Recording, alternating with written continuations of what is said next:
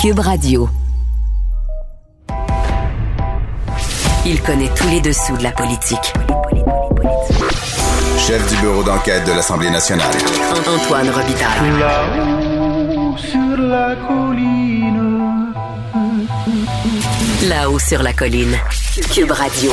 Bon mardi à tous. Aujourd'hui à l'émission, le juriste et professeur de droit Maxime Saint-Hilaire analyse les suites de la polémique à l'Université d'Ottawa concernant le mot en haine, notamment le clivage entre les communautés juridiques francophones et anglophones, entre les civilistes et ceux qui enseignent la common law. Il tente d'expliquer ensuite pourquoi des professeurs de droit font si peu de cas des principes de justice naturelle comme écouter l'autre partie et la protection de la vie privée. Mais d'abord, mais d'abord, il y a un vadrouilleur en studio. Quand je me promène au fond de la forêt, je ne vais pas très très loin. Et si je t'emmène au fond de la forêt, tu verras mes jolis coins.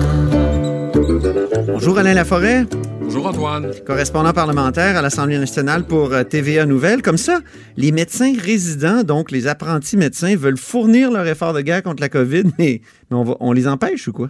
Ben, C'est-à-dire que c'est une problématique au niveau du passage d'un examen pratique qui est euh, administré par le Conseil médical du Canada. À deux reprises depuis le début de la pandémie, là, au printemps et il y a deux semaines, on a annulé l'examen pratique.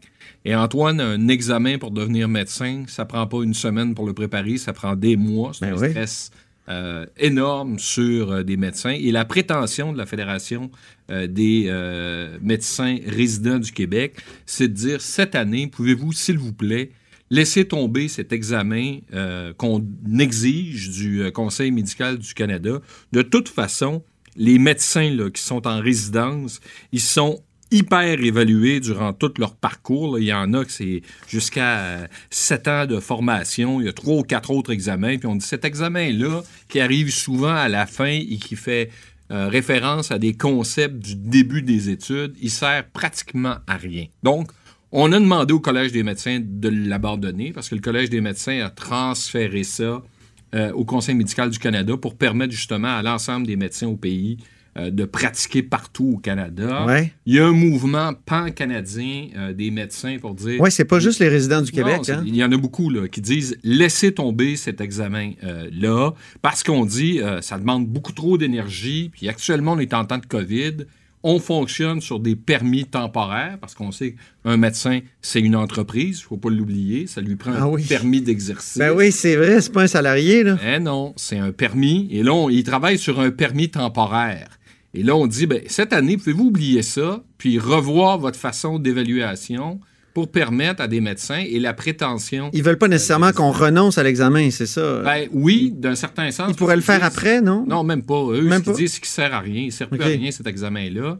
Mais euh, ils disent surtout cette année, dans le cas de la COVID, surtout que ça fait deux fois vous l'annulez. Ouais. Autres, il y a deux semaines, ça s'est fait à 48 heures de vie. Donc, tu as des médecins qui se sont préparés à outrance pour travailler Puis là, boum, il l'annule. 48 heures d'avance. Aïe, aïe, Pendant, aïe. et tu te prépares pendant un mois, tu viens un stress, tu vois moins de patients, puis 48 heures avant l'examen, on te dit Ah, puis même on a perdu des résultats, puis on a demandé à des gens de le refaire. C'est une question de gros sous, là. Ah oui? Ça coûte 2800 dollars pour passer l'examen, puis ça rapporte au Conseil médical du Canada, selon la Fédération euh, des, euh, des médecins résidents, 30 millions par année, là, cet examen-là. Ouh. C'est de l'argent, là. Je comprends. C'est beaucoup d'argent. Fait que Mais c'est ceux qui, qui, qui l'annulent qui perdent ces sous-là? Oui, sauf que là, euh, ceux qui ont perdu l'examen, puis on va le reprendre, on leur dit on va vous permettre de le passer sans le payer. OK, Mais là, OK. La pression, c'est de dire au gouvernement puis au ministre de la Santé, puis vous mettre de la pression sur le Collège des médecins. Ah, c'est comme les compagnies aériennes. Voilà. ils te remboursent pas, mais ils disent qu'ils te donnent un beau petit crédit. C'est pas un crédit vacances, c'est un crédit de permis, c'est un crédit d'examen. Mais tu sais, le Collège des médecins, c'est Ouais. une fin de non-recevoir. Écoute, je peux te lire un extrait de ce qu'ils nous ont envoyé. Ouais. Il est de la Ben, c'est ça, ils veulent rien savoir, le collège. hein? Non, non, non, c'est réfuté, c'est euh, mis en dessous du tapis, puis on envoie la poussière par-dessus. Il est de la responsabilité du Collège des médecins d'assurer qu'un examen pratique de compétences cliniques et l'examen de spécialité précédant l'attribution d'un Oui. permis d'exercice Euh, la euh, fédération souhaite passer outre à cette obligation, mais le collège ne les abolira pas. Ouais. Ils écrivent entre autres les citoyens doivent légitimement s'entendre à ce que le collège, à ce que leur collège leur garantisse que les futurs médecins ont suivi avec succès des examens visant à évaluer leurs compétences.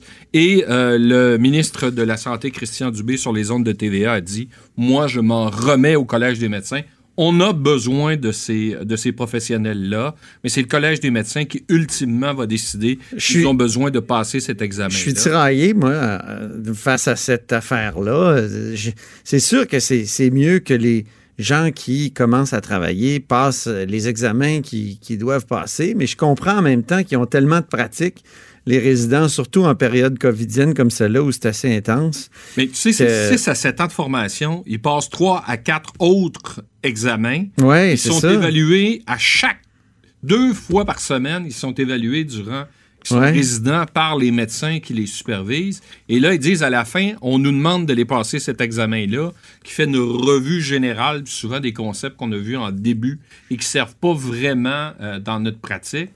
Puis là, on vous demande en période de COVID de vous préparer, puis deux fois on l'annule. Là, la- c'est comme la goutte qui a fait déborder le vase. Puis il y a un mouvement pour dire euh, oubliez ça. Jusqu'où ils vont aller, là? Parce que là, c'est une fin de non-recevoir et du ah. collège et du gouvernement. Est-ce qu'ils vont décider de, de peut-être faire des moyens de pression? Ils vont faire comme les gyms, Est-ce qu'ils vont, se- est-ce qu'ils vont se retirer durant la se faire justice eux-mêmes. Je veux dire, durant, moi, j'ai un examen. Ouais. Écoute, Ils pourraient dire j'ai des examens à préparer, donc. euh, je pratique pas, sauf que, écoute, Antoine, ouais. Euh, j'ai parlé avec des médecins, puis il y en a qui m'ont parlé sous le couvert de l'anonymat parce qu'ils ils ne voulaient pas justement dénoncer cette situation-là par Ouais. crainte de représailles en disant est-ce que j'aurai de représailles parce que je vais dénoncer une situation, puis qu'en bout de ligne, quand je vais passer mon examen, ils me feront pas passer, puis là.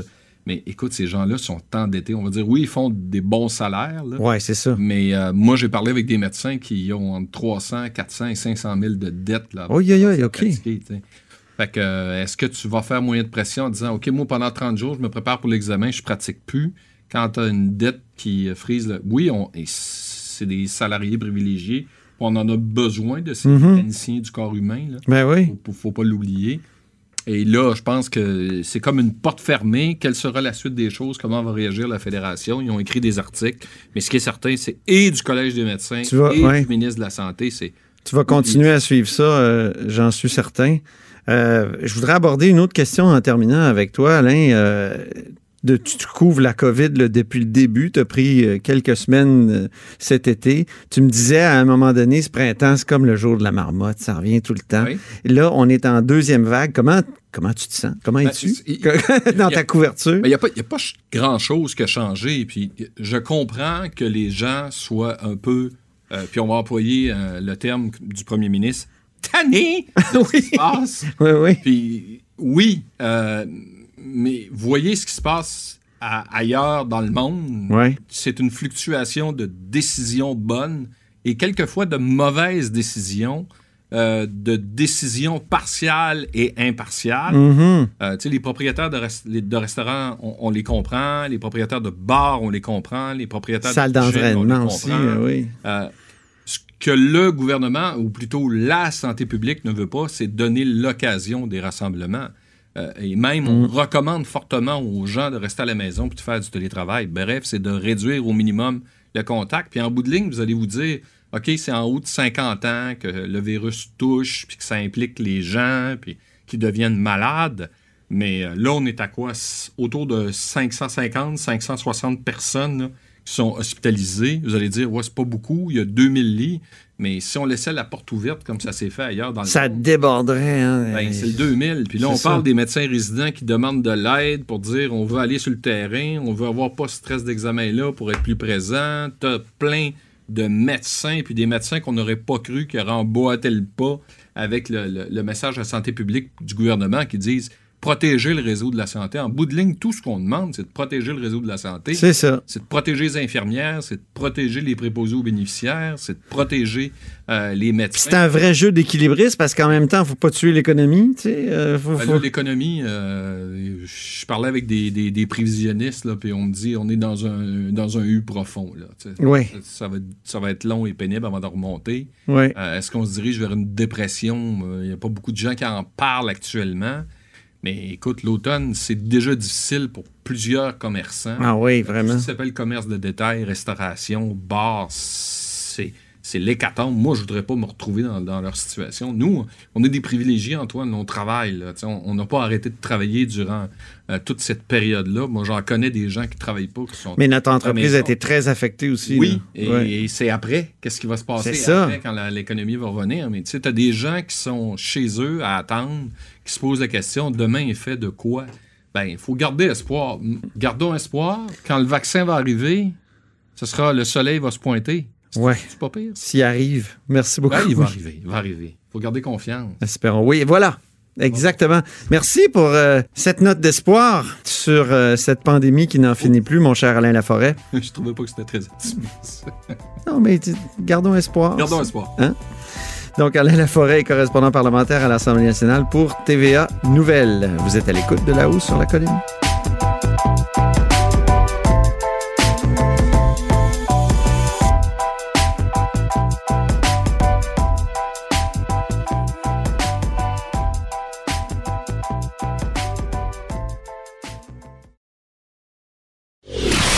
Antoine Robitaille. Le philosophe de la politique. La joute politique ne colle pas sur lui. Il réussit toujours à connaître la vérité. Vous écoutez là-haut sur la colline. La controverse autour du mot en haine à l'Université d'Ottawa a déclenché une polémique violente, notamment entre juristes. Mon prochain invité est signataire d'une lettre qui finalement n'a jamais été publiée et qui a mis le feu aux poudres. C'est Maxime Saint-Hilaire, professeur de droit à l'Université de Sherbrooke. Bonjour. Bonjour. C'est vraiment une sorte de fossé entre anglophones et francophones qu'on observe euh, ici, j'ai l'impression. Malheureusement, oui. Et puis, euh, je, le tweet de ma collègue n'a pas manqué de le relever. Euh, on a souligné très tôt la qualité, entre guillemets. Il faut rappeler que Adèle. Blaquette, dont vous parlez, et qui est de l'Université McGill, a écrit euh, en anglais Que font les 80 collègues francophones signataires pour s'attaquer au racisme contre les Noirs?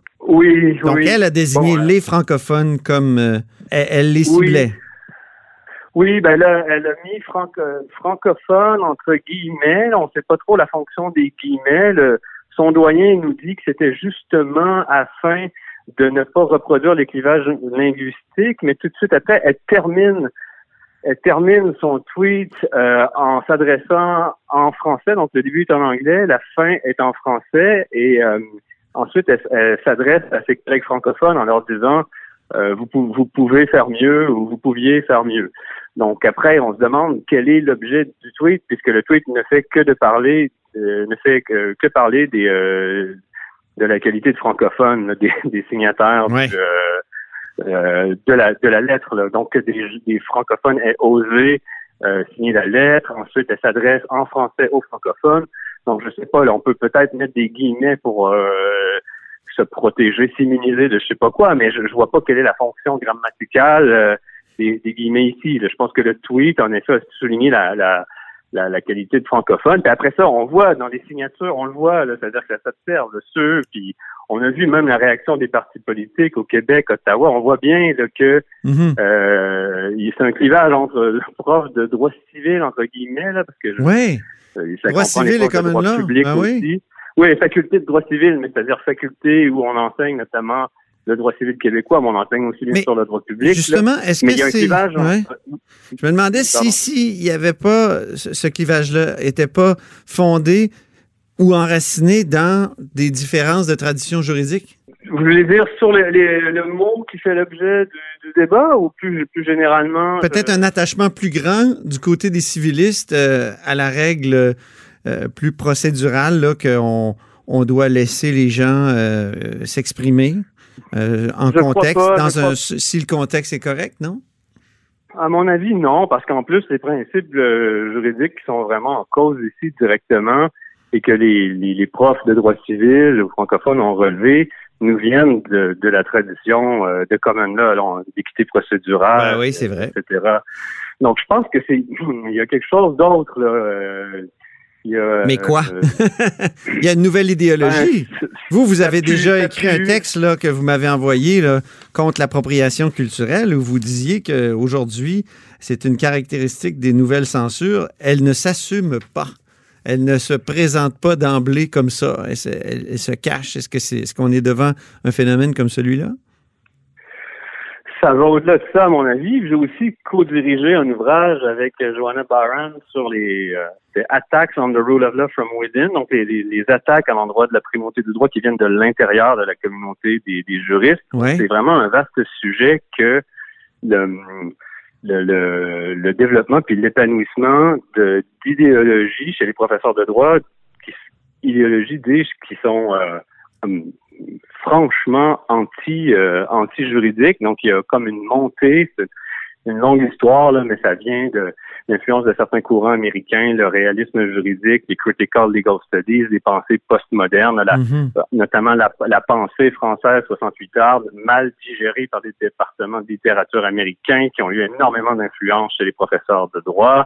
Euh, donc, ça a pris le relais du réalisme. Donc, il y a comme un anti-juridisme. D'ailleurs, il y a un chapitre assez magnifique dans le, je m'excuse, je fais un peu de publicité, mais un chapitre de Ryan Alford dans l'ouvrage qu'on a dirigé qui raconte un peu l'histoire de la construction des facultés de droit canadiennes modernes, qui a vraiment, qui a consisté à euh, qualifier le droit traditionnel de conservateur. Il y a beaucoup de raccourcis intellectuels qui sont empruntés. Là. Le droit traditionnel serait conservateur, donc il faudrait que le prof d'université soit un ingénieur social, euh, formé. Donc, euh, on forme plus, des- on forme plus des juristes qui contribuent au savoir juridique de manière humble et qui respectent l'autonomie de jugement des étudiants.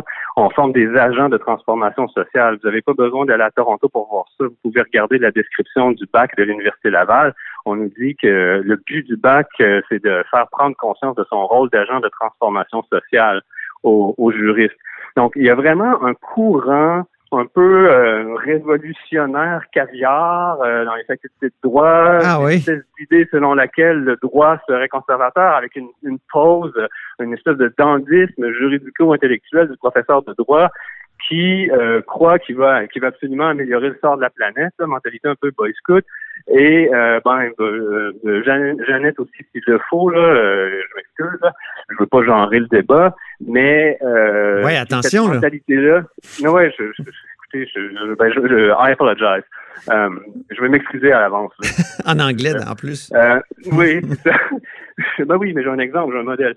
Euh, donc, il y a ça, puis ça, c'est- cette mentalité-là, c'est, ça se documente, ça, ça fait partie de l'histoire idéologique des facultés de droit, et c'est tout à fait hégémonique, et c'est repris en grande partie par des organismes subventionnaires, les programmes euh, les programmes de financement de la recherche publique dont dépendent beaucoup les facultés de droit Mhm. prennent le relais, ils sont pas neutres. Et d'ailleurs, cette mentalité-là vient en grande partie d'un rapport qui euh, continue de structurer le financement de la recherche juridique et la formation des professeurs, le fameux rapport Archer des années 80, dans lequel on lit que le droit comme tel n'est pas un savoir, que finalement ça prend un discours externe, puis que la ré- il faut, faut aller vers la réforme du droit. Donc il y a, il y a vraiment de nombreux facteurs qui font qu'on est qu'on a abouti. Il y a des désillusions aussi. Euh, On avait fondé beaucoup d'espoir dans les sciences sociales. On- ça, ça a été euh, un peu un échec. Donc on est on a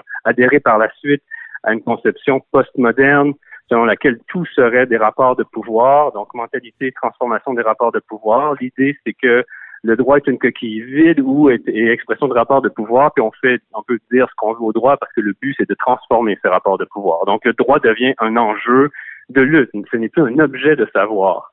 Il n'y a plus de méthode propre aux juristes. C'est un enjeu de lutte. Ça, c'est le discours dominant. Puis je pense que ça explique en grande partie pourquoi, en ce moment, au moment où on se parle, il y a quelques jours à peine, euh, une association de professeurs de droit a pu euh, se montrer totalement insensible à des principes aussi fondamentaux qui s'appliquaient directement aux faits ici, que aussi fondamentaux que euh, l'équité procédurale, par exemple. Si on n'en parle pas.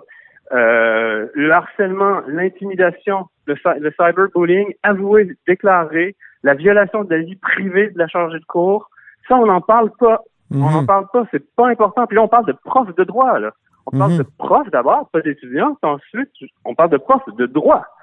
Et euh, donc, tout ça ne compte pas. La liberté, alors qu'on sait très bien que, jusqu'à preuve du contraire, de prononcer euh, le fameux mot, Mhm. ben, ce n'est pas en soi de la propagande haineuse, ce n'est pas en soi de la discrimination, ce n'est pas en soi de la diffamation ou du harcèlement. Donc, il y a des limites juridiques qui sont connues. Et sinon, ben, il y a quand même la liberté d'expression et la, liberté d'enseignement. On s'est montré complètement insensible à ça. On a, on a parlé que de l'antiracisme, euh, puis dans un certain sens, l'antiracisme moderne, euh, postmoderne, qui enferme euh, qui enferme les gens dans la couleur de leur peau, parce que ça n'a pas toujours été ça, la lutte contre le racisme. C'est pas vrai que ça a toujours été ça. Là, aujourd'hui, on enferme les gens dans la, dans la couleur de leur peau et des gens qui souvent sont très privilégiés décident quelles voix noires sont légitimes et enferment, en fait, nient l'individualité des voix noires, enferment tous les noirs derrière des gens dont ils ont décidé, ils ont décrété qu'ils étaient représentatifs de l'ensemble de, de la communauté. Donc, Mhm. euh, il y a comme une image euh, Les- ouais. Les voix euh, noires qui font pas leur affaire, j'ai remarqué, sont souvent discréditées d'emblée. Par exemple, Oui. euh, j'ai j'ai lu quelqu'un qui, qui disait, ben, citer Dany Laferrière, c'est comme euh, dire j'ai un bon ami noir, donc qui est une phrase raciste classique. Alors, Ouais, j'ai vu ça, j'ai vu ça passer. J'ai vu ça passer. J'ai vu aussi passer euh, que Boucard Diouf était le genre de noir que les Québécois aimaient parce qu'il ça- parce que sa copine venait de Gaspésie et parce qu'il était docile. Donc vraiment un truc euh, vraiment c'est du, du racisme, c'est c'est c'est immonde. On voit aussi aux États-Unis des blancs dire, comment de, comment les noirs devraient voter. Et si on vote pas comme comme certains blancs le voudraient, on n'est pas un bon noir. mhm. Mais euh, donc ça, ce serait pas du racisme. Donc il y a, il y a une individualité de voix qui est revendiquée pour euh, les élites. Puis après, euh, cette voix-là est niée pour les personnes. Euh, euh, Alors que ces mêmes Euh, personnes-là nous disent qu'il faut écouter les gens de, de, de couleur, mettons. Donc, noter ce qu'ils ce qu'ils ressentent. Mais s'ils ressentent pas la bonne chose, si ça va pas dans le sens du ressenti commandé par une certaine vision de la, de la communauté, ça fonctionne pas. Oui, je trouve ça fabuleux, ça, oui. Le discours de l'écoute, justement, on dit qu'il faut écouter, mais on fait la sourde oreille devant les voix noires, par exemple, dissidentes. Euh, et ensuite, ben ici, par exemple, si on se penche sur les faits qui ont déclenché la crise, la chargée de cours en question, qu'on pense ou non qu'elle aurait dû employer le mot, parce que qui dit liberté dit quand même une certaine marge de, de choix. Hein. Donc là, normalement, on, on respecte, on peut respecter le choix qu'elle a fait, sauf si on fait preuve d'une- faute juridique ou professionnelle nette. Mais cette professeure, d'après ce qu'on sait, là, elle ne semble pas être la personne qui veut qui veut pas écouter. En tout cas, ça discute. De, de l'autre côté, en revanche, on a eu, puis c'était sur Twitter, je les ai vus les tweets, on- les tweets, c'était une campagne avouée de cyber-intimidation. Mhm. Alors, on nous dit là que là, on nous dit que c'est une lutte pour être entendu pour l'écoute. On a affaire à des gens qui ont euh, violé la vie privée, divulgué les coordonnées personnelles, euh, annoncé qui qui euh, se lance, qui lancerait une campagne de cyber-intimidation. Et on nous dit que c'est ça la face d'un mouvement de personnes qui veulent simplement être entendues, écoutées et discutées. C'est quand même surréaliste. Hein? Mais c'est très Mais c'est- c'est documenté. la- hein. est-ce que c'est quand même- la. Oui, vous, vous m'avez déjà parlé de- de- d'une espèce de concurrence victimaire, de se poser en, en victime, f- euh, finalement, permet de, après ça, de violer à peu près tous les principes de droit. Oui, moi, j'ai beaucoup aimé, euh, j'ai beaucoup aimé l'ouvrage des sociologues euh, Manning et Campbell qui ont écrit un livre sur la, la victimhood culture, the rise of victimhood culture, la culture victimaire. Mhm. Et euh, j'ai trouvé l'ouvrage fabuleux. En fait, leur thèse est, est la suivante, c'est qu'en réalité, bon, alors que la, la morale euh, moderne a consisté en une certaine forme d'abolition des statuts moraux spéciaux, donc une forme d'égalisa- euh, de la morale, parce qu'auparavant, auparavant, il y avait des statuts moraux. Si on était noble, on avait juridiquement, moralement, des privilèges moraux que les autres n'avaient pas, des, des pouvoirs moraux spéciaux. Et la culture victimaire un peu réactiver cette logique-là, en, en même temps par une espèce d'inversion des anciens rôles. Maintenant, d'avoir un statut de victime donne des immunités et des pouvoirs moraux spéciaux. Ah oui. Ça veut dire que si on a un statut de victime, on peut faire de la, on peut faire de l'intimidation, on peut être violent, on peut, on, on peut violer euh, la vie privée de son prof, on peut, on peut demander à ce que des têtes tombent sans que ces personnes-là puissent être entendues. On peut tout faire ça si on a un statut victimaire, parce que tout est, tout est relation de pouvoir, tout est euh, logique de renversement des rapports entre dominants et dominés. Donc tous les coups sont permis. Donc on se retrouve avec un recteur d'université qui a enseigné le, le- le- le droit public et le droit constitutionnel. On se retrouve avec une association canadienne des professeurs de droit. On se retrouve avec plein de profs de, de common law qui euh, finalement Qui bah, devrait connaître les euh, règles. ne qui, de- qui devrait au moins ben, avoir le. c'est leur- métier. Ils sont ça. pour ça, puis ils ont été formés pour ça. C'est leur. je- moi, je, je suis de ceux qui croient que la rule of law euh, a quand même une prétention limitée de valeur politique et que les juristes en sont quand même un peu dépositaires. Et ça fait même un peu partie des obligations déontologiques des avocats que de promouvoir et de défendre la rule of law. Mhm. Mais là, on a des professeurs qui, puis on a même des juges à la Cour suprême, qui juge à la Cour suprême qui a dit que rule of law, c'est une expression qui lui tapait sur les nerfs. Donc, il y a cette espèce de dandisme-là, cette espèce de distinction du, euh, du prof rebelle subventionné. Ah oui. Et, euh, et euh, on a donc, en résultat, on ne condamne pas du tout euh, l'intimidation, la violence. On dit qu'on a là euh, des gens qui souffrant, qui veulent juste être écoutés, et on parle jamais de ça, on, on s'inquiète pas de l'équité procédurale. On- les profs de droit semblent reconnaître, en tout cas de nombreux de mes collègues semblent reconnaître l'idée d'un statut moral victimaire qui vient avec des immunités puis des pouvoirs spéciaux. Et quelqu'un qui est issu de la majorité n'a aucune légitimité pour s'exprimer sur ces choses. C'est ce qu'on a compris des propos de Jacques Frémont, euh, qui est nul autre que le recteur de Ah l'Université oui. d'Ottawa. Donc, Oui, cette alors, phrase, on a- euh, oula. cette phrase euh, Oui, hallucinante de- d'exclusion, en tout cas, que, que moi j'ai trouvé. euh, En tout cas, notre conversation permet d'éclairer tout ça. Merci beaucoup, Maxime Saint-Hilaire. Malheureusement, c'est tout le temps qu'on avait. Je vous en prie, plaisir pour moi. Maxime Saint-Hilaire est professeur de droit à l'Université de Sherbrooke. Et c'est ainsi que se termine La hausse sur la colline pour ce mardi. N'hésitez surtout pas à diffuser vos segments préférés sur vos réseaux et revenez-nous demain.